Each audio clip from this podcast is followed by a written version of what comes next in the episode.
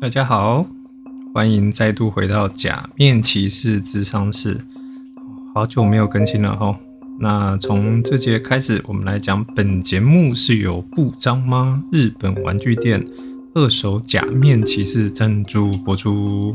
嗯，好，那本集要来讲的是假面骑士圣刃 C 吧，它是令和第二部推出的假面骑士作品。那令和第一部是假面骑士 Zero One Zero One，那有成仙和启后的意义，所以和假面骑士一号昭和的那一个造型还有故事台词就会有所限制哦。所以对于第二部的作品，我认为它比较像是自由自在的开始。不过圣刃从制作初期到播出，都因为疫情而影响了许多的品质。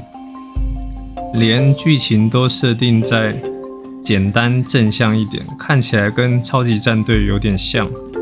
譬如说，第一次变身完都会有一场特效，还有唱名的动作。那结尾还有片尾曲加主角群的唱歌跳舞。那一开始的开头会有一个奇妙的大叔做引言。那最后疫情结束的时候，他有出了一个单独的外传，叫做《深醉的三重奏》。那想要来挽回比较属于大人的故事风格哦，那结果弄得有点像悬疑剧，悬疑剧。那步调的缓慢我是可以接受，可是剧情的张力略显薄弱哦，就是三个人有三个故事，那他们就做了一些不好的事情，然后最后得到解决这样。哦，那对于《圣刃》这部作品呢，我一开始的期望很高哦。因为变身道具是圣剑和书本，在华人武侠文化里面，或者是东西方的文学里面，剑它就是一种充满了魅力的武器。虽然在现代社会已经不能算是武器了，目前都已经是热兵器了吼，但它渐渐变成一种文化象征，它仍然活跃在各大的游戏或漫画里面。那剑技就是一种艺术。那说出这种超级酷炫的招式名称之后，才能发挥华丽的必杀技，譬如说 Starburst Storm，呃，新爆气流斩，讲完就觉得超级无敌帅哦，那真的让人热血沸腾哦。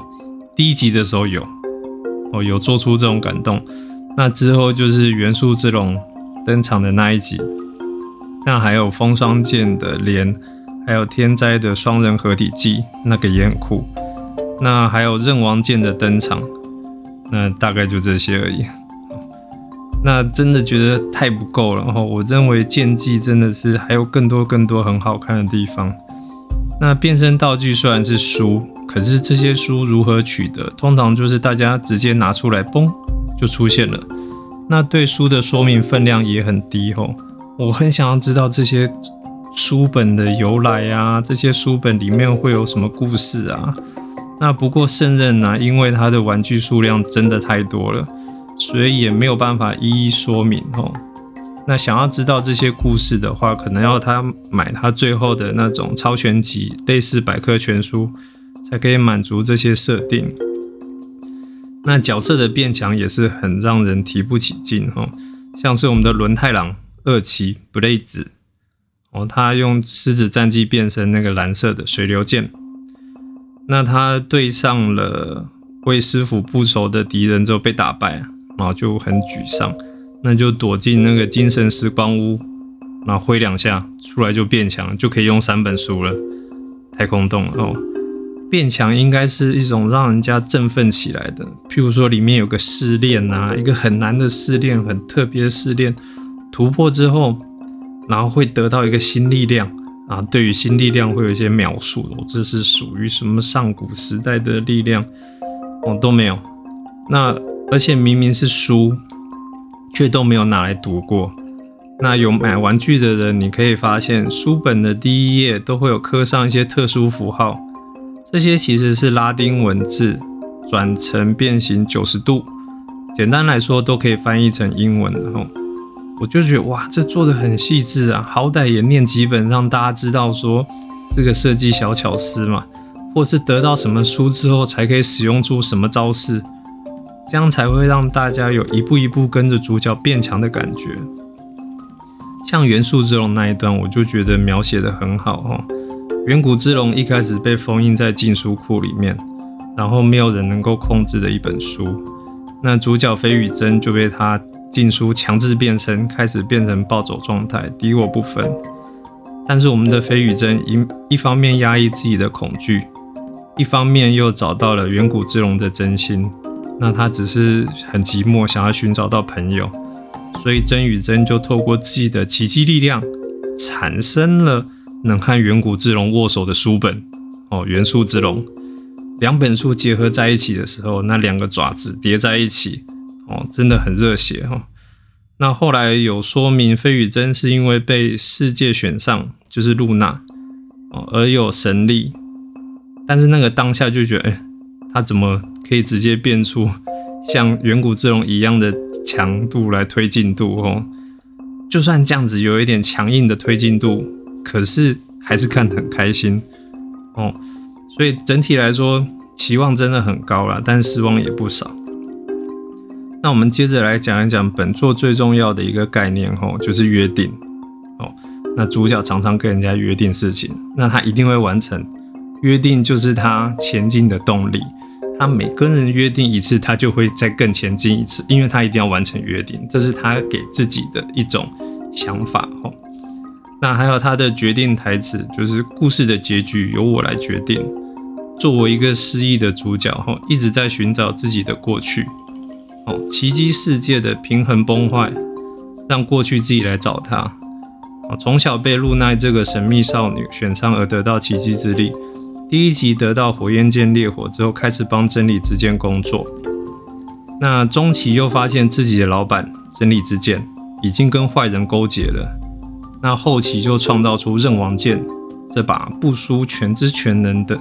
力量来毁掉自己的公司和真理之剑，那以及最后的反派，最后的反派史特留斯哦，那他是属于最初的五人，最初的五人旅行了世界之后，找到了全知全能之书，那其中的诗人史特留斯打开书之后，发现以前他写的诗，刚刚他写的诗，甚至未来他写的诗。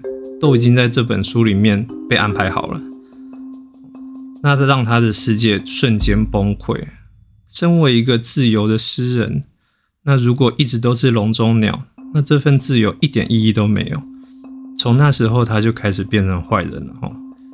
那飞羽真的话，他的故事初衷就是要遵守约定，要把露娜救回来。但没想到露娜是连接两个世界的存在。如果救了露娜，可能会造成世界毁灭。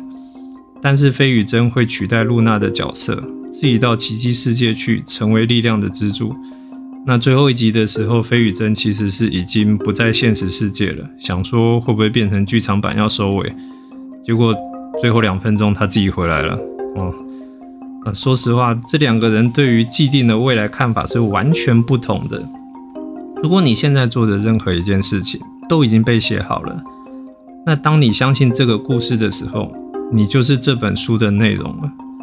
但是我们的主角是一个小说家，善于写故事的人，善于创作的人，即使他不知道自己的力量有多夸张，硬是靠着自己的信念写下全知全能之书本来没有的结局。那这也了了史特留斯的心愿，原来全知全能之书还是可以。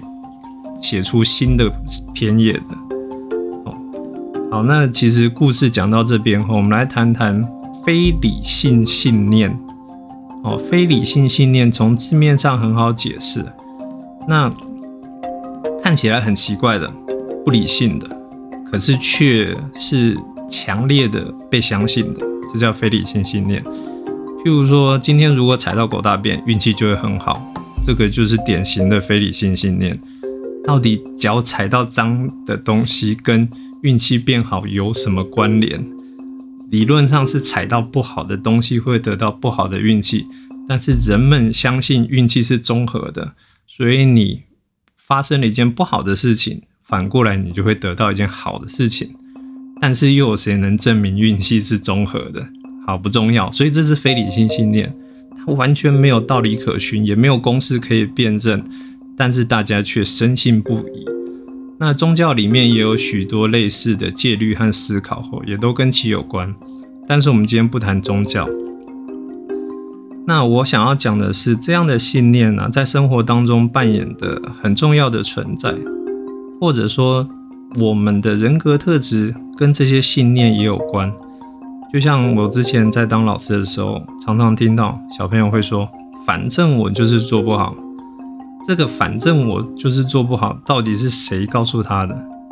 哦，那养成这些信念的来源只有一个，就是自己。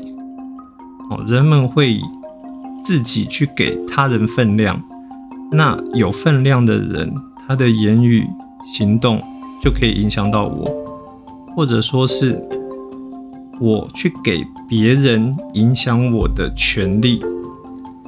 那在我们的养成过程当中啊，从小到大都是被安排事情居多哈。我们要读书，要上补习班，要考大学，毕业之后才算是自己独立生活。那虽然很多人毕业之后也不能独立生活，但是独立思考最重要的是去整理自己的非理性信念。比如说，因为我家没钱，没有人脉。没有人介绍好工作，所以我不可能赚大钱。我这辈子就是这样，没有金钱方面，或者是性格方面，我从小到大脾气都很差。我朋友本来就很少，这件事情本来就是这样，哦，我不可能去改变的。好，那不是说不能安于现状哦。如果你身边的人觉得这样的你很好，你自己也觉得很好，那就是一件好事。说实在，没有人喜欢突如其来的改变哦，所以这样的信念往往控制了我们自己的生活。当我把迷宫的出口用相同的颜色布盖住之后，就不用再走出去了。除非什么，你要去一个一个地方去敲，敲遍迷宫的所有墙壁，你才能找到那一块布。发现那一块布只能挡住你的视线，不能挡住你的身体，你才有可能走出这个迷宫嘛。那如果你在迷宫里面就过得很好，真的没有必要做这件事情。所以再说一次，非理性信念不是坏事，它让我们的生活在某种限制之下达到一个稳定。那什么样的情况才叫做不好？简单来说，如果你每天都觉得闷闷的、不开心，想要改变现状，那你就要去审视自己的生活观念哪里是不理性的，为什么你不能变得更好？你想要的更好的自己是什么模样？那请想一想，如果你做到了什么，你就会慢慢接近那个更好的自己。再回到我们刚刚说的，我们自己会赋予重要他人权利来影响自己。这些重要他人未必是现在在的人，他有可能是伟人的一句话，或是亲人的一句话，恋爱对象的一句话。或是偶像的一句话，要找到改变自己核心的那一句话，跟你重要的人一起讨论看看。我很喜欢有一部电动画叫《天元突破》，里面有一段台词很像绕口令，注意听哈。他说：“你不要相信自己，你要相信我，这个现在正在相信你的我。”有听懂吗？再讲一次，你不要相信自己，你要相信我，这个现正在相信你的我。哦，当初听完像笑话，现在看来真有道理哦。